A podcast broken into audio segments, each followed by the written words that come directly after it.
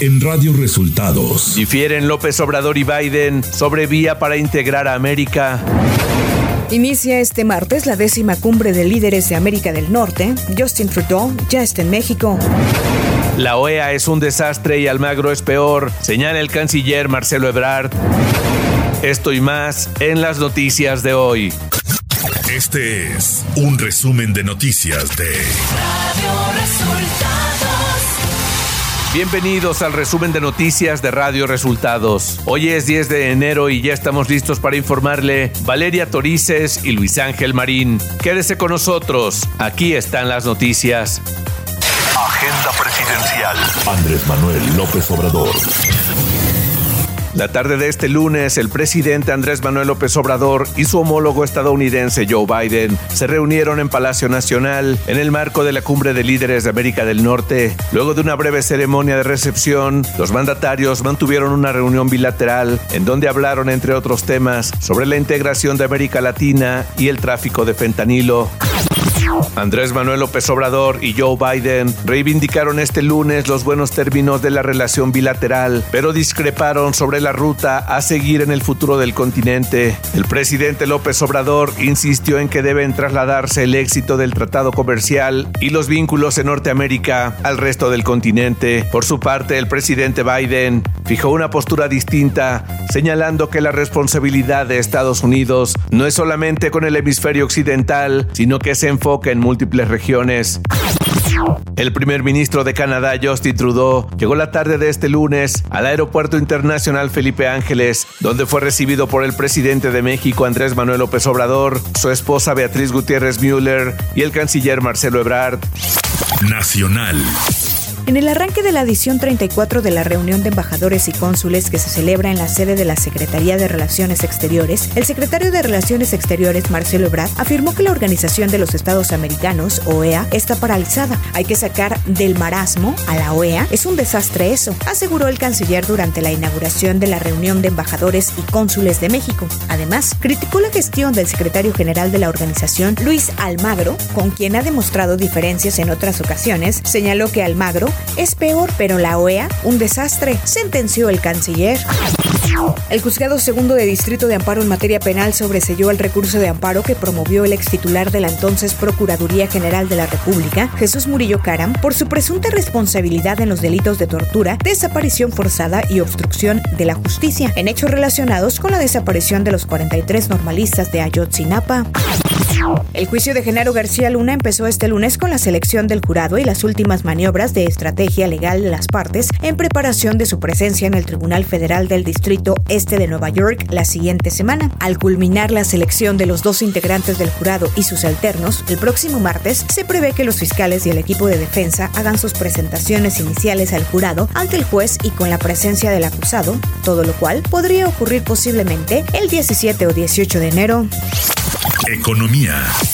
De acuerdo a datos divulgados por el INEGI, en el último mes de 2022, las presiones inflacionarias para los productores en México se dieron considerablemente. En diciembre, el índice nacional de precios al consumidor, incluyendo petróleo, reportó una disminución mensual de 0.19%, mientras que a tasa anual los precios aumentaron en 4.88% en el territorio mexicano. Lo anterior supone una desaceleración importante en este índice, dado que en noviembre la tasa reportada fue de 5.73%.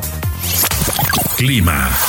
Por la tarde, un nuevo frente frío número 23 sobre el noroeste del país asociado con una vaguada polar y con la corriente en chorro polar ocasionará rachas fuertes de viento en el Golfo de California con, posibles tolvaneras en Baja California y Sonora, así como lluvias puntuales fuertes en Baja California y oleaje de 2 a 3 metros de altura en su costa oeste. Asimismo, una línea seca que se extenderá por la tarde sobre el norte de Coahuila y Nuevo León generará rachas de vientos de 50 a 60 kilómetros por hora con posibles tolvaneras en ambos estados y en el noroeste de Chihuahua.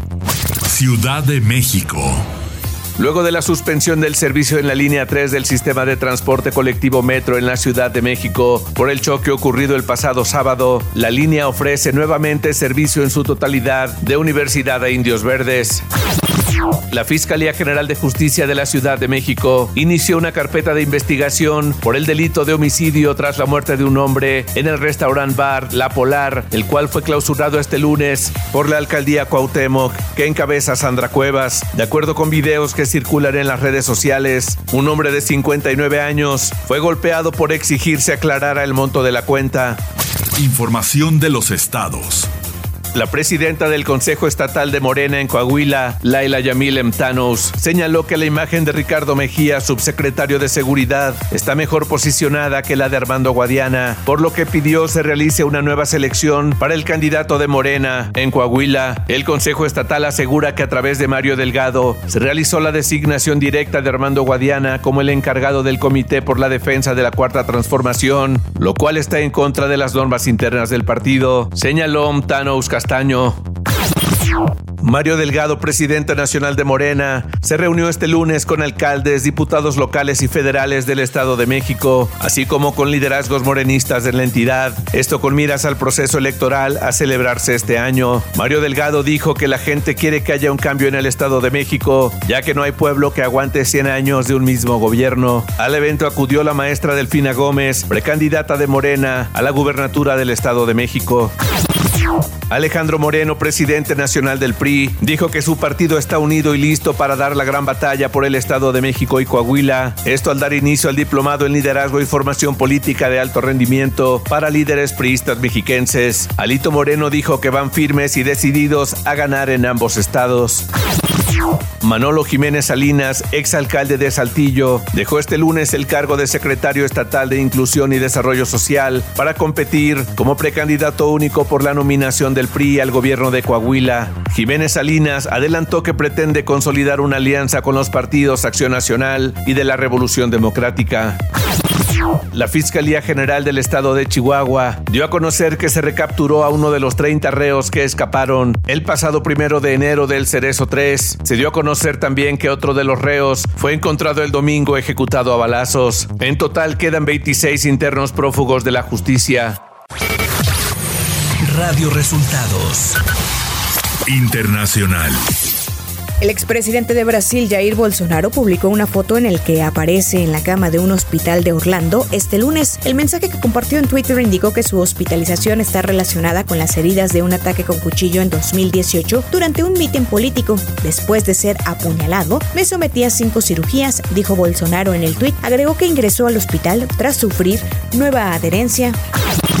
Al menos 17 personas fallecieron este lunes en el sur de Perú durante choques entre la policía y manifestantes que exigían la convocatoria de nuevas elecciones y la liberación del destituido exmandatario Pedro Castillo. Con estas muertes aumentó a 39 el número de fallecidos durante las protestas desatadas en Perú desde la destitución y detención de Castillo, quien en la actualidad se encuentra en prisión bajo una orden de detención preventiva por 18 meses mientras se enfrenta un juicio por el delito de rebelión.